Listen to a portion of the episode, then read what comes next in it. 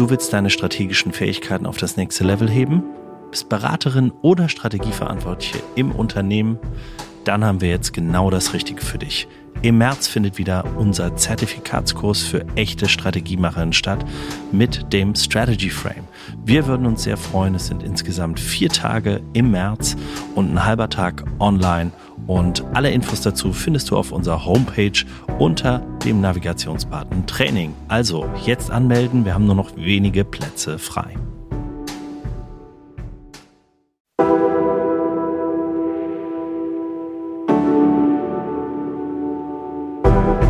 Herzlich willkommen bei Hoffnung ist keine Strategie, dem Podcast für Strategiemacherinnen. Mein Name ist Christian Underwood. Und mein Name ist Jürgen Weigand. In unserem Strategiegespräch wollen wir uns kritisch mit dem Thema Strategie auseinandersetzen, moderne Legenden rund um das Thema entzaubern und aktuelles Zeitgeschehen kontrovers diskutieren. Dafür, lieber Jürgen, habe ich heute auch wieder eine kleine Leitfrage mitgebracht und die lautet für die heutige Folge, kann man mit Simulationen bessere Entscheidungen treffen? Wie immer eine spannende Frage von dir, Christian. Vielen Dank. Meine direkte Antwort, ja, man kann das tun. Mhm. Je nachdem, wie man eine Simulation definiert mhm. und wie man die Simulation dann einsetzt. Ja, also in der aktuellen im aktuellen jetzt schon lang anhaltenden Diskussion über digitale Transformation, künstliche Intelligenz, das hat ja heute gefühlt fast jeder äh, am Start. Ne? So eine KI braucht man ja jetzt für alles und nichts äh, gefühlt. Ähm, aber äh, die soll ja jetzt ganz vieles erleichtern, auch Entscheidungen erleichtern. Aber bevor wir jetzt mal bei künstlicher Intelligenz äh, äh sind, für strategische Entscheidungen zu treffen, was bedeutet denn eigentlich Simulation im Strategiekontext? Naja, wir kommen mal wieder auf das Militär zu sprechen. Simulation denke ich, ist in dem Strategie-Anwendungsbereich, im Militärbereich auch entstanden. Jeder kennt das aus Filmen oder Ähnlichem. Die Sandkastenspiele. Aha. Da stehen äh, ältere Herren um einen Sandkasten und verschieben da ihre Truppen und simulieren Angriffe und Verteidigungen. Aha. Das ist die grundsätzliche Idee hinter einer Simulation. Äh, ich möchte verschiedene Szenarien die ich vorher Aha. definiert habe, durchspielen und sehen, wie sich das in der Interaktion ergibt. Und das nennt man dann ja häufig Business Wargaming. Ich glaube, das ist der Fachbegriff dafür, ne? Ja, Wargaming ist der Fachbegriff fürs Militärische. Mhm. Man setzt Business davor, wenn man es im mhm. Unternehmenskontext einsetzen will. Mhm, ja? Genau. Wobei Business Wargaming in erster Linie, also so ist es auf jeden Fall entstanden, mhm. ein Rollenspiel ist. Mhm. Dass man in diesen Szenarien verschiedene Parteien hat, was weiß ich, das Unternehmen, seine Kunden, Konkurrenten und Mitglieder des Unternehmens nehmen verschiedene Rollen ein Oft sind auch Externe dazu eingeladen. Und was man eigentlich erreichen will, ist das, was man sich vorher so ein bisschen logisch, rational überlegt mhm. hat, zu testen. Mhm. Und im Rollenspiel kommen natürlich auch Emotionen mit rein. Mhm. Ja, weil es gibt schon so den Ansatz, man will dann gewinnen, auch in der Rolle, in der man gerade ist. Und dann kann man ganz gut austesten, was über die normale Rationalität hinausgeht, welche Möglichkeiten oder welche Ergebnisse sich ergeben könnten. Fangen wir mal auf der ja, ich sag mal, auf der Grundlagenseite oder bei den Szenarien an. Ähm, was bedeutet das denn an Daten, die ich überhaupt brauche, wenn ich jetzt sage, ich will jetzt, wir haben uns was ausgedacht im tollen Strategieworkshop, wieder im Kloster XY und äh, jetzt wollen wir das mal testen, wie äh, ein Wettbewerber darauf reagiert, wie sich die Märkte verändern, wie, wie kann man da vorgehen? Naja, also man muss, glaube ich, unterscheiden, ob man etwas auf so einem höchsten Niveau analysieren will, sehr generalisiert, oder ob man wirklich auch quantitative Dinge ableiten will. Je mehr quantitativ ich das machen möchte, umso bessere und umso mehr Daten muss ich natürlich einsetzen. Mhm.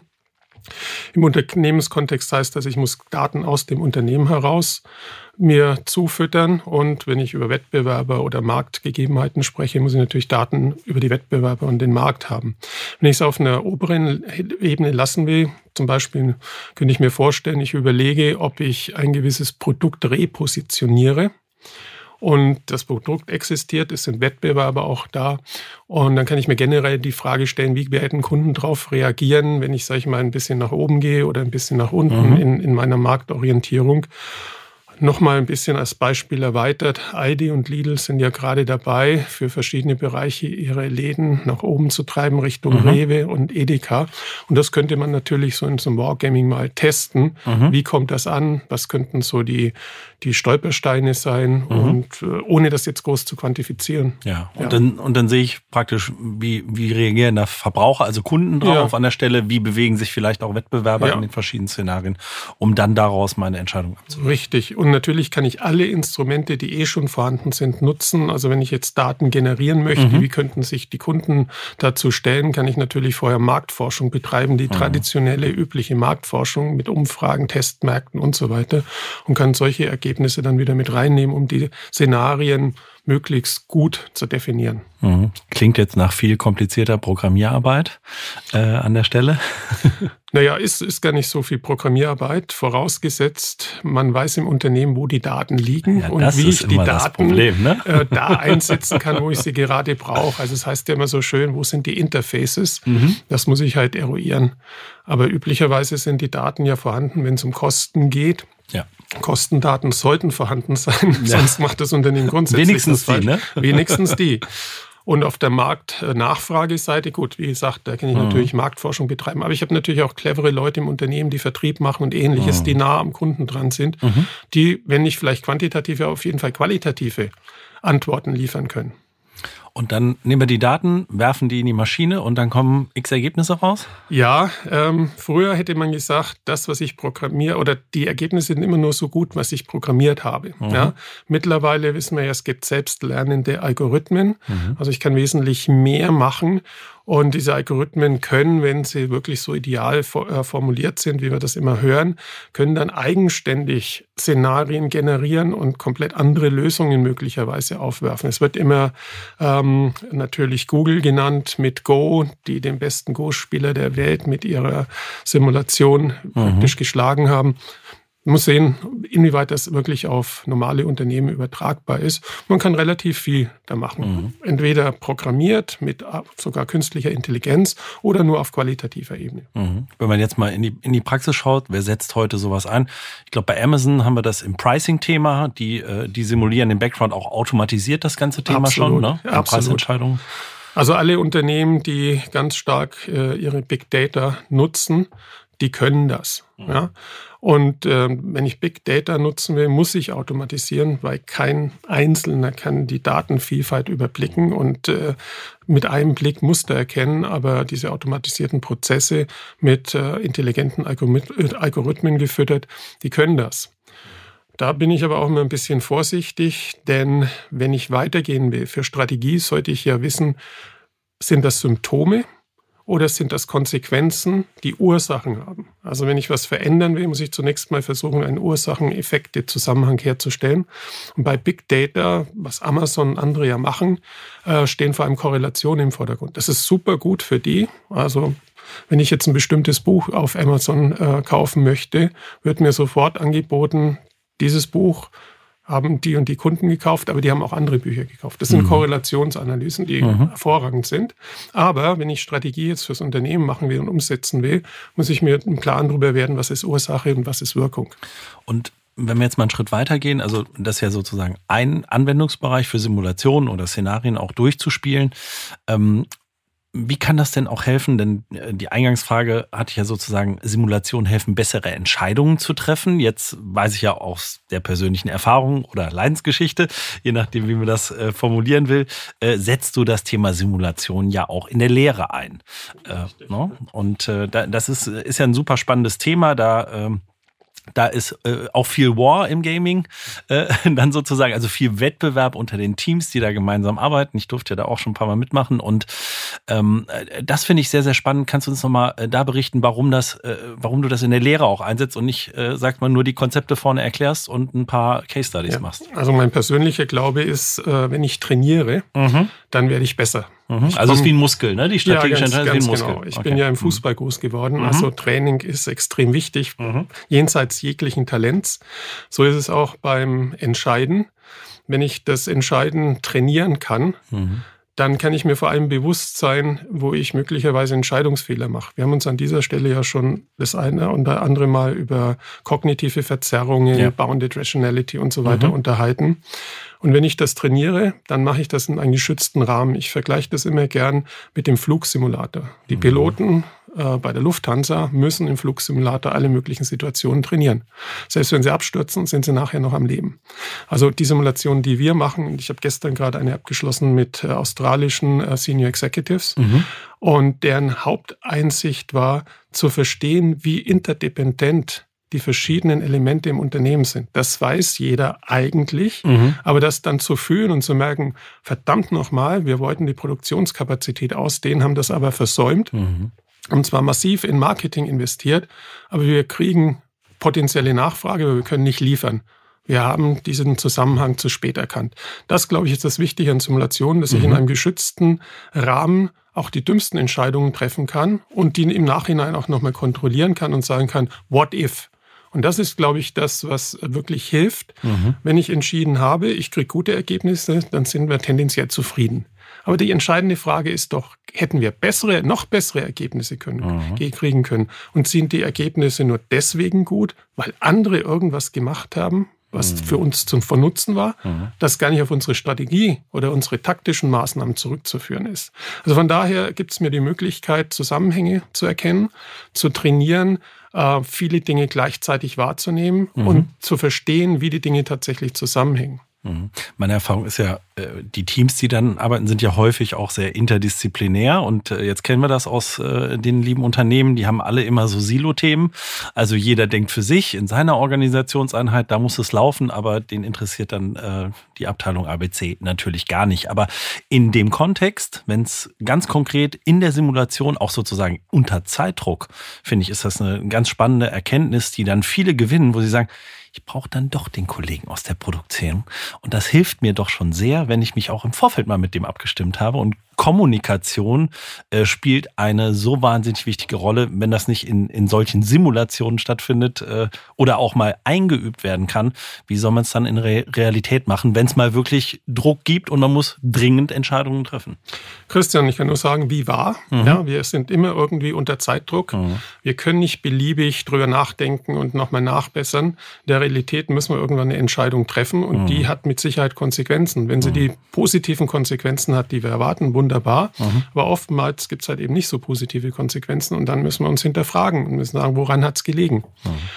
Ich, hatte, ich habe Führungskräfte getroffen, die sagen, ich brauche das alles nicht. Ja, mhm. ich kann das intuitiv entscheiden, weil ich habe so viel Erfahrung, ich habe schon so viel erlebt. Mhm. Nur da ist die Gefahr, dass ich aus der jetzigen Situation etwas in die Zukunft extrapoliere, mhm. was nicht notwendigerweise in irgendeiner Form tatsächlich so sein wird. Ja? Mhm. Und auch das hilft mir. Selbst wenn ich fest davon überzeugt bin, dass das, was ich jetzt machen will oder entscheiden will, gut ist, warum nicht nochmal überprüfen und sagen, mhm. okay, lass uns mal ein Szenario für die Zukunft fahren, das ganz anders aussieht als das, das du gerade erwartest. Mhm. Und in diesen, ja, äh, volatil ist ja schon fast äh, unfassbar volatilen Zeiten. Ne? Ja. Die Zeithorizonte werden kürzer, die Veränderungen, Disruptionen werden immer mehr und äh, zumindest mal gefühlt in der Wahrnehmung.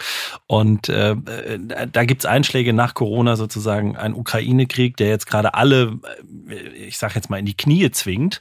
Und das sind ja Dinge, da kann man sagen, das kann man ja gar nicht alles voraussehen. Das ist richtig. Und gefühlt hört es auch nicht mehr auf. Jetzt mhm. ist, äh, wie heißt das, die Affenpocken ja, sind genau, im sind. Umlauf. Mhm. Ja, und was wird als nächstes kommen? Keiner weiß es. Mhm. Also dieses Vorbereitetsein auf die Dinge, die man nicht notwendigerweise erwarten kann.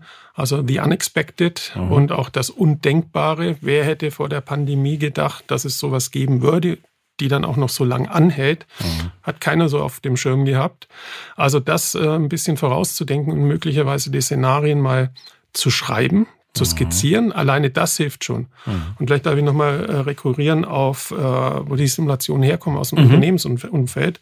Es war ein Unternehmen namens Shell, die das in den 60er Jahren okay. eingeführt haben. Die hatten eine Einheit, die nichts anderes gemacht hat, als nach vorne zu denken und sich mhm. Szenarien zu überlegen, die möglich sein könnten. Und Ende der 60er Jahre hatten die ein Szenario, das hieß Ölpreiskrise. Mhm. Oder Ölpreisschock, mhm. der dann tatsächlich Anfang der 70er Jahre kam. Eingetreten ist. Und mhm. äh, man hatte sich da gedanklich darauf vorbereitet. Also das äh, verstehe ich unter Verwendung von Simulationen, ob die jetzt qualitativ oder quantitativ sind, getrieben von künstlicher Intelligenz oder nicht. Wir versuchen, im Englischen würde man sagen, educated guesses zu machen. Mhm. Die Zukunft ist ja unsicher. Also mhm. es ist immer irgendwo ein Raten, ja, wie es mhm. wirklich ausgehen wird. Aber das können wir verbessern, bessern dieses Raten. Und wir mhm. können zu gewissen ähm, Grade auch testen. Mhm. Und wir können lernen, sozusagen, wie wir reagieren in unerwarteten Situationen, die immer wieder eintreten können in so verschiedensten Weisen. Ne? Ganz genau. Und, und, und dieses Lernen geht ja auch immer weiter, wenn ich sozusagen auf unser Buch äh, äh, darauf auch rekurrieren kann, wo wir eigentlich dann versuchen, das sogar noch ein bisschen weiter zu treiben, von der Simulation da noch weg, äh, lernen entlang des Workflows in dem Moment, wo ich es eigentlich anwende, genau ja. den, ich sage jetzt mal, das Stück Wissen zu bekommen, das ich brauche, um das Problem zu lösen, das ich an der Stelle habe. Ne? Richtig, also auch kleinteilig. Ich meine, das befordert, braucht natürlich einen gewissen Denkaufwand und möglicherweise auch Ressourceneinsatz, mhm. wenn ich das auch kleinteilig simulieren will. Ja, wir mhm. haben jetzt gerade über so eine große Strategiesimulation ja. gesprochen, ja. aber es werden auch viele Simulationen eingesetzt im Logistikbereich, im mhm. Operationsbereich, wo die Verantwortlichen dann gucken, was passiert, wenn wir jetzt die Maschine doch anders ausrichten oder mhm. ersetzen. Mhm. Also das ist ganz wichtig und ich glaube, was du vorhin angesprochen hast, ähm, dieses aus dem Silo rauszugehen und mhm. über die mhm. eigenen Grenzen hinauszudenken, das ist sehr hilfreich für Unternehmen. Mhm. Und hier sollte man auch dann die Verbindung sehen, wenn ich Simulationen in verschiedener Form an verschiedenen Stellen des Unternehmens verwende, dann muss, sollte es auch jemanden geben, der ein bisschen übergeordnet denkt und sagt, was bedeutet denn das jetzt alles konkret? Ja, mhm. Was sind die Rückwirkungen auf andere Bereiche? Mhm. Ja, super, Jürgen, vielen Dank. Ich glaube, das war nochmal äh, auch ein Ei- und Kopfopener für, für unsere Zuhörer. Hast du vielleicht am Schluss, ähm, weil viele stellen sich jetzt mit Sicherheit die Frage, ja, wie mache ich das denn jetzt für mein Unternehmen? Wie soll ich das denn jetzt simulieren oder wie können wir da, wie können wir von sowas profitieren? Ähm, was würdest du als Rat äh, unseren Hörern mal mitgeben, die vielleicht den ersten Schritt in so eine Richtung machen wollen? Naja, die einfachste Art und Weise, irgendwas zu simulieren, wenn man gewisse Daten hat, ähm, man kann einfach Excel nehmen ja, mhm. und ein bisschen rumprobieren, Parameter verändern und gucken, wie die Ergebnisse sich gestalten. Also in der einfachsten Form, ich bin ja von Haus aus Ökonom mhm. und was ich gerne im Unterricht mit den Teilnehmern mache, ist, die sollen sich einfach mal Angebot und Nachfrage basierend mhm. auf Daten angucken, was passiert, wenn wir die Daten verändern. Das ist die einfachste Form. Mhm. Brauche ich nicht viel, muss ich nicht investieren. Excel hat mhm. jeder. Ja. Mhm. Ähm, wenn man weitergehen will, wenn man ein konkretes Problem hat, dann gibt es natürlich Problemlöser. Ja, ich meine, wir haben ja unsere Software auch eigenständig äh, programmiert, die mhm. dafür genutzt werden kann. Man muss sich nur im Klaren sein, äh, diese Simulation oder so eine Software funktioniert dann, gut, wenn das, was reingegeben wird, auch das ist, was wir wirklich brauchen. Mhm. Wenn ich im Pricing Entscheidungen treffen will, mhm. gut, dann muss ich Daten haben über die Kostenseite, ich muss Marktdaten haben und ich muss Preisvorstellungen haben. Dann kann ich das testen. Und so Simulationen können beliebig komplex werden. Mhm. Allerdings je komplexer, umso vielfältiger können die Ergebnisse sein. Mhm. Ja, also ich bin immer der Fan davon, keep it short and simple. Mhm. Und dann kommt eine Vorhersage raus, eine Empfehlung und die kann ich dann möglicherweise in so einem Business Wargaming nochmal intern überprüfen. Und am Ende, was zählt, die Wahrheit liegt auf dem Platz. Absolut.